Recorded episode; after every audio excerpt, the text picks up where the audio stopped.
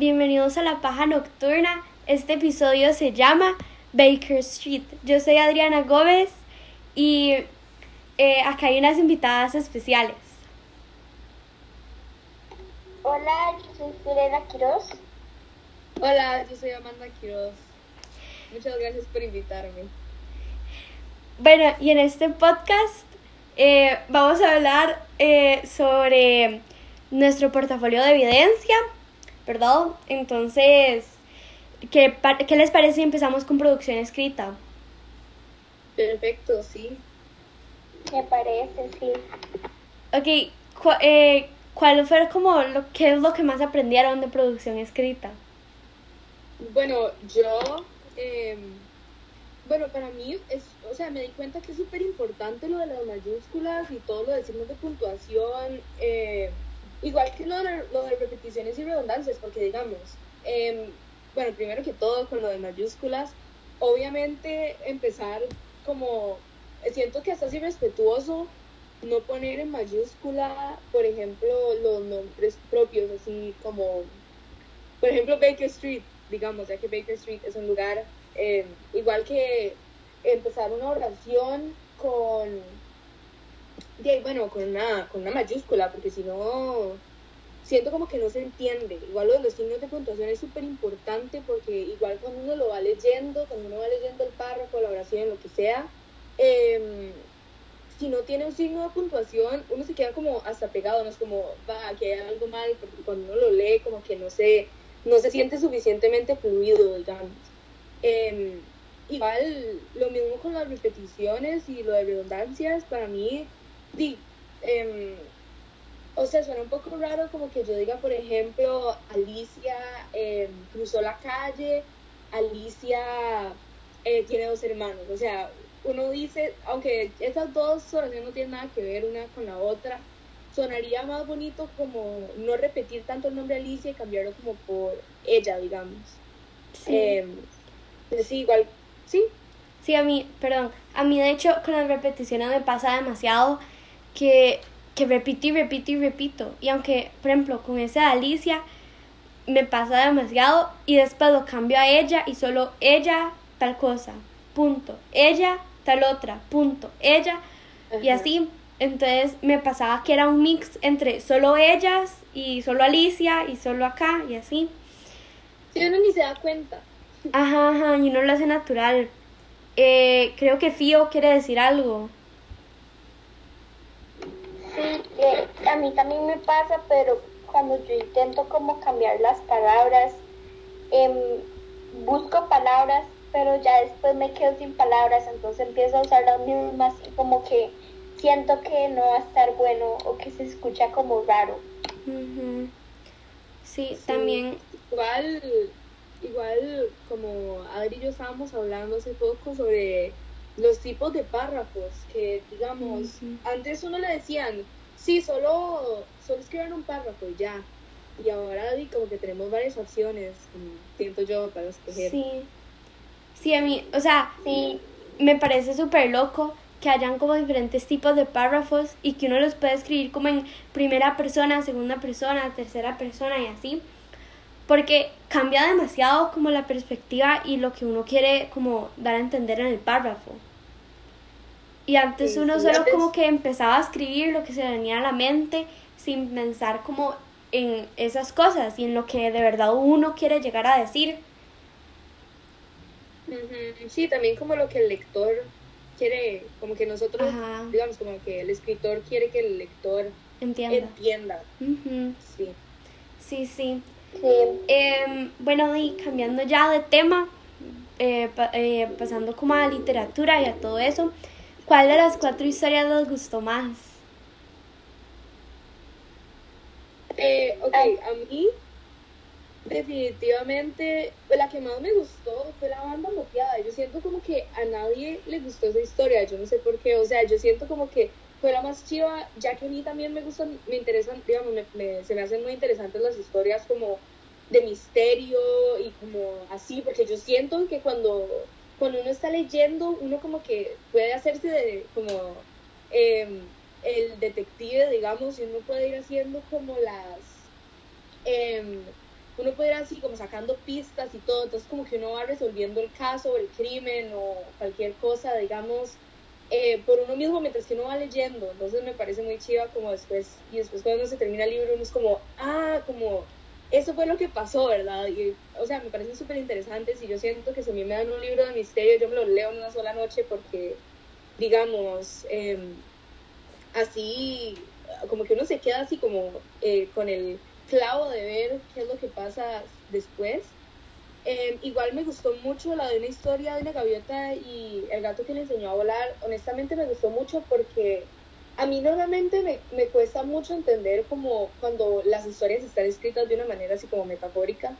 Entonces, o sea, me parece súper chiva como esta, porque aparte de que fue como fácil de entender, eh, era como muy costly, digamos, porque a mí me gustan mucho los gatos. Entonces, ver que era una historia de gatos y como de animales, pero que también tenía una moraleja al final, eh, me pareció muy lindo.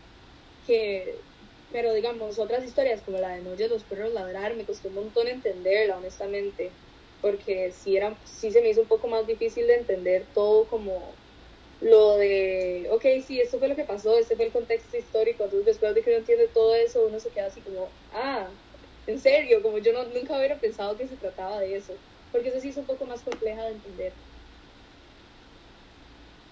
Sí. Sí. A mí la, la que me gustó como dijo Panda, fue la historia de una gaviota y el gato que le enseñó a volar. Em, no sé, me gustó como el como lo que la historia trataba, o sea, lo que me gustó es como em, di que a mí me gusta mucho como el planeta y como el principio como no me gustó que em, la gaviota se quedara como atrapada en la en la peste negra, creo que se llama así. Y y no sé, eh, me gustó mucho como, como dijo Panda, la moraleja, la moraleja que deja, como el significado que a uno tiene que tener conciencia y como, como el gato y la gaviota, como, como el gato, perdón, le ayudó a la gaviota a, como el gato le ayudó a la gaviota como a crecer y, y como le enseñó a volar. Yo, de hecho yo pienso muy diferente a ustedes. A mí, una de las historias que más me costó entender fue la de la gaviota y el gato que le enseñaba a volar. Y creo que mi favorita fue No oyes los perros ladrar, porque fue muy difícil de entenderla y todo, pero ya cuando la entendí, me di cuenta que la historia a veces refleja como de como dificultades que se ven como en la relación de los papás y los hijos y así. Y me parece súper loco porque hoy en día se ve mucho que los papás y los hijos como que chocan mucho y no se llevan bien. Y o sea, siento que eso son como temas serios que la gente como que se pone incómoda al hablar de eso, pero hay que hablar sobre esos temas porque es algo que pasa, que es como muy común verlo hoy en día. Sí, también siento que la gente piensa que es como un tema tabú, digamos, la gente es como, ah, bueno, sí, la relación con los papás, mm, no, eso no se habla. Y digamos, también algo que me pareció súper chido fue como, digamos, a mí, yo me pongo a pensar, cuando yo leo este tipo de libros de aquí, yo me pongo a pensar, ¿cómo a esta gente se le ocurren estas cosas, estas metáforas, y como, esta, como la estética, digamos, de las historias, cómo a los escritores se les ocurre, digamos, eh, escribir de una manera tan atractiva, siento yo. Sí, sí, yo no, o sea, no entiendo cómo hacen para crear tantas metáforas y todo. Siento que, o sea, tienen que ser súper artistas. Sí, lo creativos que tienen que ser para crearse eso. O sea, las personas tienen que tener una mente. Y las hacen sonar súper bien. Sí. Y bueno, y ahora que estamos hablando como de temas serios, como, como con lo de los papás y así, ¿qué les pareció sobre el ensayo que hicimos con compas? Em, a mí ese ensayo, bueno, yo lo hice de un actor que me gusta mucho, que me gustan mucho las películas de él, que fue que lo hice de Robert Downey Jr., que fue como cuando él estuvo como en todas esas adicciones, en, con esas drogas que me gustó mucho como porque yo no sabía que él había tenido un pasado así, como todo lo que él tuvo que, como todo lo que él pasó para llegar a tener la vida que él está teniendo ahora, que es como demasiado buena en todas las películas que él está haciendo de Marvel, de Marvel, perdón, y, y que después, em, sí, me gustó mucho como aprender la historia que él tuvo. Sí, yo digamos, lo que pienso yo es que yo también lo hice de alguien famoso, de hecho yo lo hice de una cantante que se llama Amy Winehouse, que de hecho se murió eh, por drogas. Y, o sea, como más o menos como lo que dijo Pío, yo siento que normalmente, o sea, a mí me parece muy interesante como aprender sobre la, la historia de la vida de esas mm. personas, porque normalmente uno solo los ve así como en la pantalla grande, en películas, o uno solo escucha la música y uno realmente no piensa como en el artista. Y digamos, em, a mí lo que me gustó del mío fue que em, bueno, ella es una cantante, ¿verdad? Que ha sido una inspiración súper grande para mí en la música, ¿verdad? Y ella como que usaba drogas como para desestresarse y después como que se encontró un novio que era un drogadicto y la metió así en las drogas más feas y todo. Y digamos, y aunque los papás, lo que me da mucho miedo es que digamos, los papás la trataron de sacar y todo, pero como que no, no pudieron hasta que se murió y es súper feo, era muy, fue muy, es un tema muy pesado.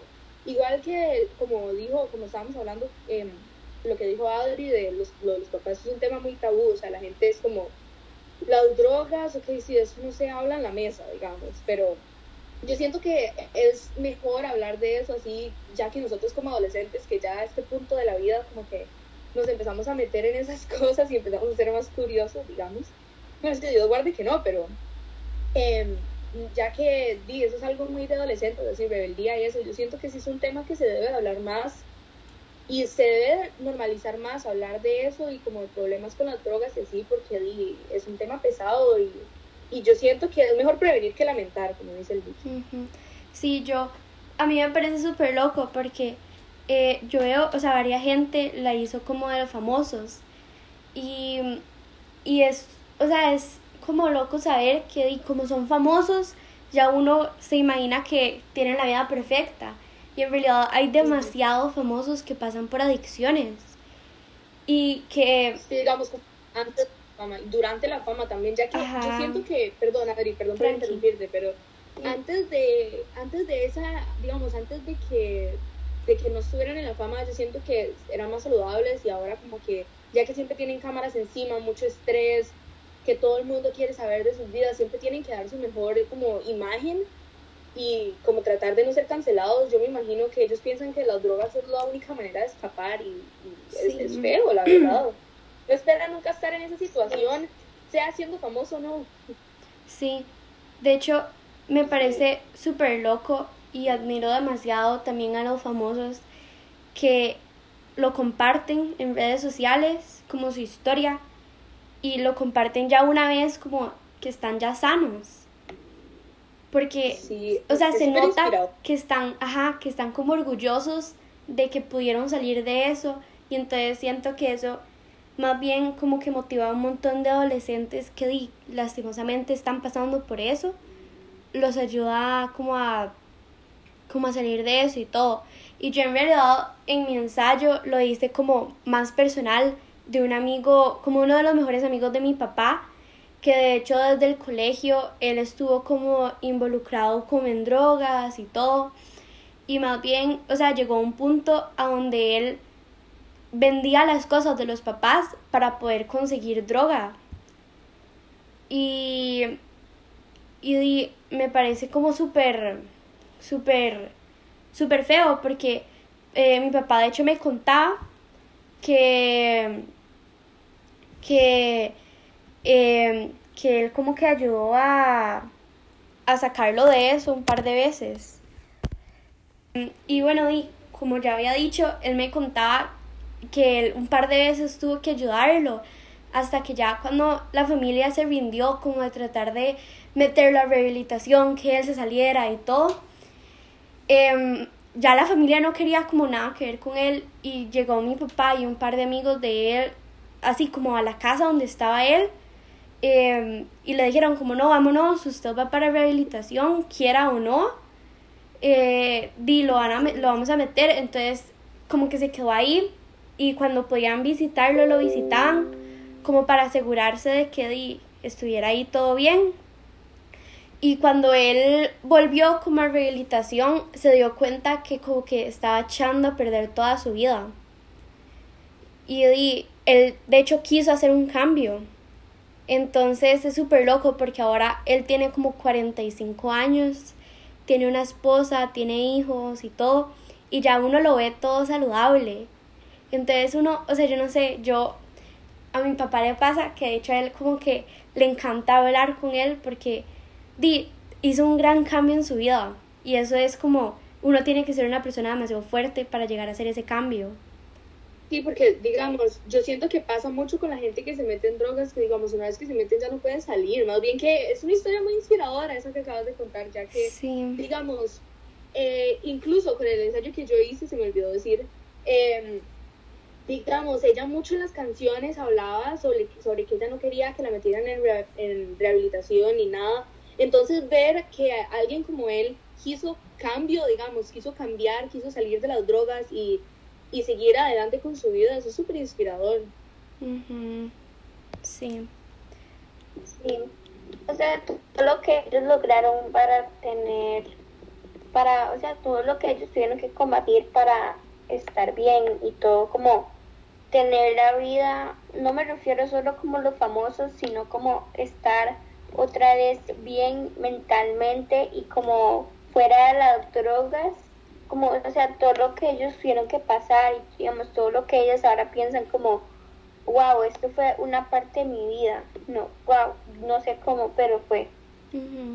También. como, y no es también. Ajá. Y yo siento que también es como, o sea, eso refleja mucho como en la, en, el, para mí eso es inspirador porque, digamos, hay, eh, no necesariamente pasa con drogas, sino también como con la con uno mismo, digamos, uno está frustrado con uno mismo y como querer hacer cambio em, en su propia vida, sea drogas, sea no drogas, también es súper, súper importante. Sí, sí. A mí, o sea, yo siento que esos son temas, como ya hemos dicho, que la gente no quiere como hablar de esos temas, porque tal vez como que algo les ha pasado o creen que son temas como muy fuertes. Y en realidad a mí me encanta como hablar de estos temas porque siento que a veces la gente cree que nosotros no podemos hablar sobre estos temas porque no somos suficientemente grandes como para entenderlo. Pero más bien, si usted tiene, perdón, si usted tiene como la madurez adecuada, va a lograr hablar sobre estos temas. Y otra cosa que les quería decir es que me parece súper loco, como en las series ya se ve más que hay como jóvenes o, o gente en las series que pasan por adicciones, ya sea adicción de lo que sea, pasan por alguna adicción y se ve como la persona está como en su punto más bajo y no quiere salir de ese punto hasta cuando ya dice como si no, yo tengo que cambiar y decide cambiar.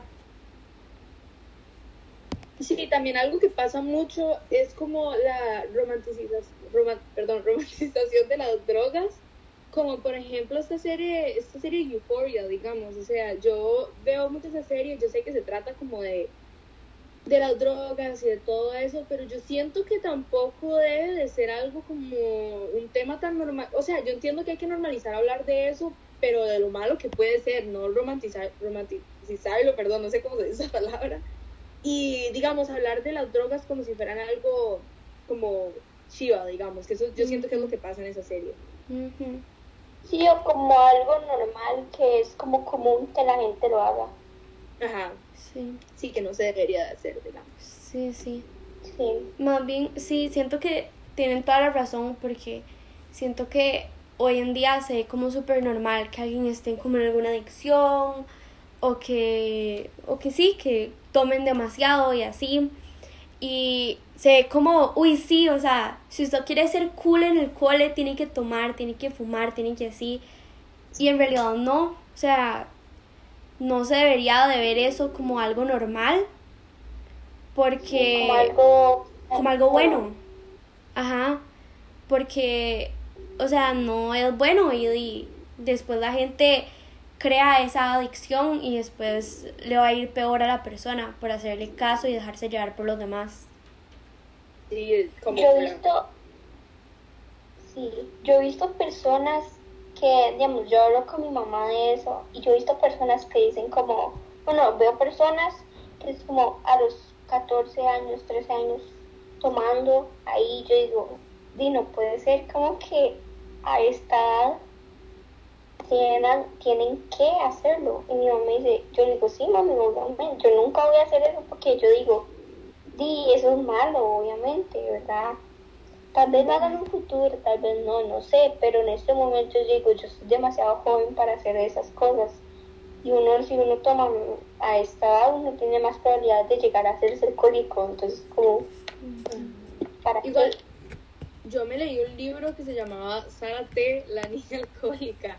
Y, o sea, suena muy tonto y todo, pero, o sea, es un libro muy interesante sobre una chiquilla que, verdad, o sea, tiene, creo que en el libro tiene 14, no estoy muy segura, y también, o sea, es una chiquita alcohólica y como que también eso refleja mucho como los problemas que tienen las personas en la casa, porque digamos, una chiquilla como que, em, como que el papá se le había muerto, los papás se habían divorciado, pero había sido una cosa trágica, entonces como que di, habla de muchos problemas como sobre su vida, digamos, y mucho trauma que ella tuvo, pero que ella trata como de ahogarlo en alcohol, y digamos, yo siento que eso definitivamente no, no es la respuesta, pero sí es, es es algo, o sea, siento que últimamente se está haciendo algo súper común, así como de 14 años y ya tomando y fumando y, todo, o sea, es feo. Sí, y de hecho con eso que dijo... Perdón, perdón. No sé si alguien quería hablar. Bueno. Ok. Con eso que dijo Fío, me parece como súper loco porque a los papás, obviamente no dejar a los chiquitos tomar esa, a esta edad, ¿verdad? Eh, como no los dejan, más bien los chiquitos como que se ponen a retar a los papás, de cierto modo, entonces lo hacen a escondidas y siento que más bien hacerlo a escondidas los va peor.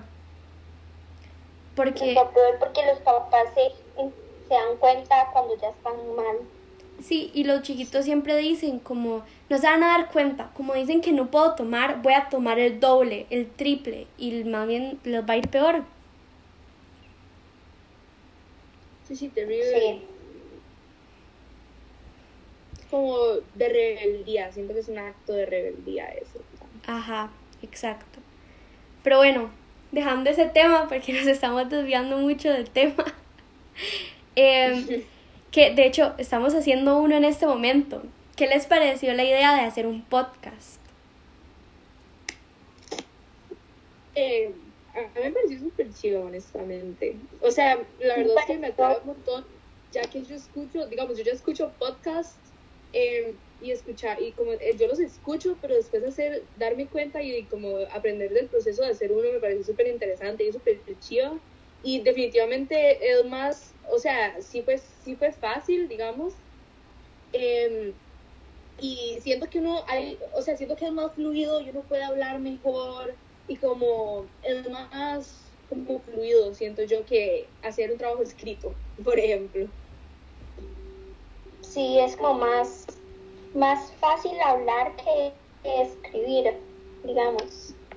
Sí. Sí, de hecho a mí me pasa que yo, o sea, yo nunca sé qué decir, ¿verdad? O sea, nunca sé cómo logro darme a entender, ¿verdad? Y menos, o sea, menos escribiendo, porque siento que escribiendo se me hace como un colocho y se me olvida como del tema que voy a hablar. Y me enfoco más en como qué tanto escribo y la cantidad. Eh, entonces, al hablarlo, siento que es como más fluido y que uno se va a entender más fácil. Y, y sí, o sea, ayuda a que más bien el proyecto o lo que uno esté haciendo por medio de un podcast sea como más fácil.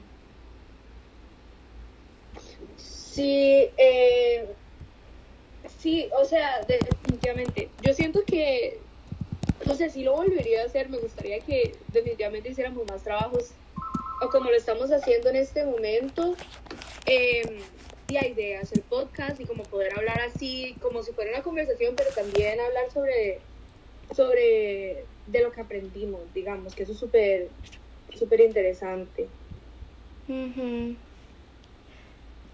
Sí, sí. De hecho, perdón, de hecho, el podcast es un, o sea, el, el podcast que hemos hecho y ese que estamos haciendo han sido como uno de los proyectos como que más me han gustado, si no mi favorito, porque al hablarlo uno, em, uno como que se puede dar a entender mejor o uno que, eh, puede decir lo que quiere decir y siento que se nota cuando uno sabe de algún tema o no, me, o sea, hablando, porque porque escribiéndolo yo puedo sacar cualquier cuaderno y ver lo que dice y escribirlo en diferentes palabras y así.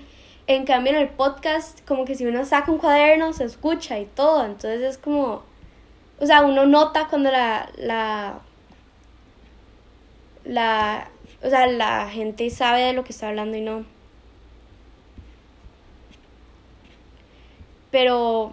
Bueno, ahora podemos hablar de de cómo nos hemos sentido como... En la pandemia. Ajá. Sí. Sí, dejando como que todo lo, todas las clases a un lado, como de verdad nos hemos sentido nosotras. No sé quién quiere empezar. Em, no, Pío, si quieres empezar, dale. Bueno, eh, que yo, bueno, eh, yo honestamente, bueno, bueno, no sé si hablo por todas, pero yo como siento, o sea, me ha gustado esa experiencia porque es una experiencia nueva que nunca pensé que iba a pasar, nunca pensé que yo, a mí me tocaría estar en medio de una pandemia recibiendo clases por medio de una computadora pero sí siento como que me ha gustado, pero al mismo tiempo no, porque tengo distracciones, me puedo levantar y puede ser que en el momento que me levanté me pierda algo muy importante de la clase y, y ya me perdí, como ya no entiendo qué está pasando. No, sí, de acuerdo, definitivamente. Digamos, eh, bueno, no sé si Adri quiere decir algo antes. Eh, Sí, bueno, yo siento que es como una experiencia súper única, que es como súper loca. No voy a decir que uno la tiene que vivir, porque, o sea, sí siento que se tiene que vivir como, perdón, para poder entender, pero, pero es súper loca y es súper chiva poder decir como, yo fui al cole presencial toda mi vida y de un momento a otro, así, así en una semana, estaba yendo al colegio y de la nada ya todo se hizo virtual y llevo más de tres meses sin salir de mi casa y así. Y, sí, yo siento que eso se va a pegar todo. Perdón, no, sí. Eh, no, no, tranquilas. Que uno nunca se imaginó estar viviendo esto. O sea, uno dijo, yo siempre voy a clases presenciales, digamos. Normal. Físicamente voy a ir. Y después si ahora es estoy recibiendo clases en una computadora y ya. Es como nunca uno piensa que uno fuera a vivir esto. Sí. No, definitivamente. Y yo siento que esto sí va a ser como una experiencia que nos va a quedar a contar en el día a la gente que va a seguir. Sí, no sé si ustedes piensan en tener hijos, pero digamos que a nuestros hijos y con nuestros sobrinos o verdad como Nietos, o lo que sea o sea, siento que va a ser algo como que no va a contar definitivamente y va a ser una experiencia que se va a quedar así en la historia, marcó nuestra vida y, y marcó la historia por siempre también. Eh, pero algo que sí me pareció una ventaja es que di, más bien pasó mientras que estuvimos como em, en un momento de la historia donde tenemos muy buena tecnología y todo, entonces es muy fácil como tener clases así y bueno, me estoy desviando un poco, pero eh, definitivamente, o sea, yo, yo siempre toda la vida he sido súper casera, a mí casi no me gusta estar en la calle ni nada, entonces esto de estar en la casa sí estuvo muy bien, pero mi casa es súper pequeña, yo no tengo patio ni nada, entonces ahí sí se me complica un poco eso de recibir vitamina D, digamos, del sol y todo. Pero yo también con mi familia siempre me he sentido súper bien, siempre nos hemos llevado súper bien y todo. Em, o sea, sí hay momentos donde más o menos nos hartamos, pero de ahí es lo normal, me imagino, porque de estar encerrados los tres en la casa, así, encerrados, encerrados por tres meses, sí, sí, me imagino que todos nos volvemos un poquillo locos. Y yo sí sé que no estoy sola porque sí he escuchado a varias gente hablar de eso, no sé si ustedes se han vuelto locas. Sí, sí, ya, ya me he vuelto loca, pero como antes dijo Panda que, que esto va a ser como un momento icónico en nuestras vidas, y yo digo como que va a llegar un momento en que nuestros hijos, nuestros nietos, nuestros sobrinos van a llegar a estudiar, no sé, el año 2020, y no decir, yo viví en ese año, en el 2020, y yo estuve presente en toda esta pandemia. Entonces como que yo siento como este año es horripilantemente feo, pero no como en ese sentido porque va a llegar a marcar una un momento en la historia muy importante, donde todo el mundo, literalmente todo el mundo está pasando por esto que nosotros estamos pasando. Sí, yo no sé si de hecho ustedes han pensado en esto, pero yo de hecho a cada rato pienso como nosotros tanto que nos quejamos de que ha sido súper feo, que qué estresante, que no me gusta, ya estoy harto. Y tenemos la tecnología, porque hace 20 años, hace un siglo, yo no sé ni cuándo, pasó una pandemia parecida, que eran como dos años que se tuvieron que quedar encerrados y no era con la tecnología que se tenía hoy en día. Entonces ahí sí podían decir que estaban vueltos locos, porque aquí uno se pone a ver Netflix y así ya se le se le va el tiempo. Sí, y aquí uno tiene más para entretenerse, digamos. Sí. Definitivamente ahí yo no sé cómo, digamos, cómo, cómo sobrevivir. Bueno, obviamente un montón de gente se murió, pero cómo trataron de sobrevivir. Porque ahí sí, no, o sea, si salían se morían, primero que todo porque no había ningún sistema como de salud em, así como importante. Y, y sí, o sea, yo siento como que en otro momento hubiera sido muchísimo más como pesado que ahora. Más bien nosotros nos tocó, di, buena suerte. Sí, o sea, como con qué se entretenían en esos tiempos. Sí, y de hecho yo hablaba con mi mamá un día de estos porque me parece súper loco, porque nosotros ya estamos en el cole y ya tenemos como más conciencia de lo que está pasando. Mis primos que tienen tres años, cuatro años, saben que estamos quedándonos en la casa, saben que hay un virus, pero como que no están conscientes de la situación y no como que, como si estoy en la casa, qué dicha que estoy en la casa porque no tengo que ir al cole y no, no lo ven como más allá como lo ve uno, porque uno salía, iba a las casas de los amigos, iba a yo no sé a dónde con los amigos y hacía un montón de cosas con los amigos. Y di ellos no, ellos llegaban del, de la escuela a la casa, de la casa a la escuela, ¿verdad? Em, y siento que, que de hecho con clases virtuales en esta forma em, me ha costado un montón concentrarme porque me distraigo con lo que sea y por ejemplo si yo pongo la clase en la compu en mi celular empiezo a ver como un montón de redes sociales y todo y me pierdo demasiado. Y así me levanto a irme a hacer como un café porque no he desayunado y ya me pierdo. O me levanto a ir al baño y me pierdo. Y así, o solo me acomodo y ya están hablando de otro tema. Pero sí. que se súper fácil. Ajá. Pero sí me ha ayudado como un montón a como aprender a como hacer varias cosas a la vez. Porque yo era terrible. O sea, yo o sea, hacía una cosa y esa cosa no la podía hacer bien porque me desconcentraba súper fácil de todas maneras. Em, pero ahora más bien como estoy en clase y estoy como comiendo o en clase y haciendo un trabajo, comiendo y haciendo un trabajo y haciendo como un montón de cosas a la vez. No sé si a ustedes les pasa lo mismo. Sí, yo siento, honestamente, lo que yo siento Perdón, ¿alguien estaba hablando? No sé, siga, si no. Ok, bueno. Que honestamente yo siento que... em, perdón, me perdí, pero que... O sea, yo siento que esto nos como que nos, nos abrió más puertas y yo siento que nos dio una habilidad de poder tratar de, al menos de tratar de concentrarnos un poquitito más, aunque tengamos muchas distracciones alrededor, siento que es como un reto también, pero que yo ya poco a poco voy tratando de concentrarme más haciendo en clases y todo, pero sí definitivamente teniendo el teléfono a la par, eh, definitivamente sí me distrae un poco, pero sí trato de no usarlo porque sé que si, si, ah, si lo prendo, ya de una vez no paro, entonces sí, pero eso sí ha sido un reto también, pero yo siento que sí nos, ha, nos ha ido, al menos a mí, yo no sé si estoy hablando por los demás, pero sí nos ha ido súper bien.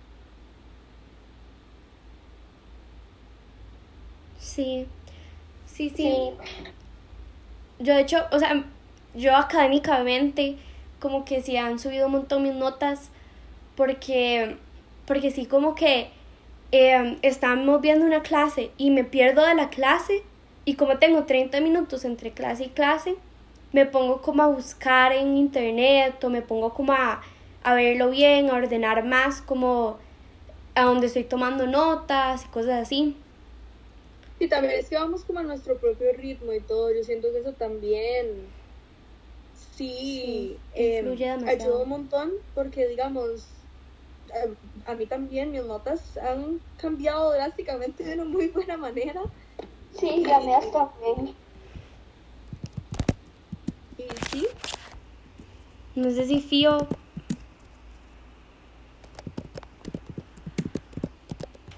quiere decir algo. No, lo mismo que ustedes, en realidad. Ujú. Y de hecho, em, les, o sea, quiero como hablar de algo que es como todo súper fuera de tema, pero es como, me parece un tema súper loco, que es que ahora en la pandemia, ya los jóvenes estamos como más conscientes de lo que está pasando, ¿verdad?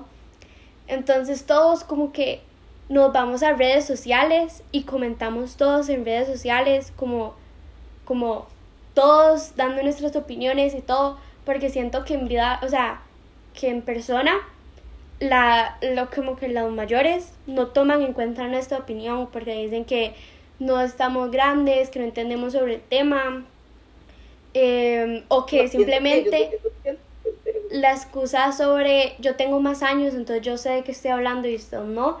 Entonces todos en redes sociales como que hablamos de temas importantes.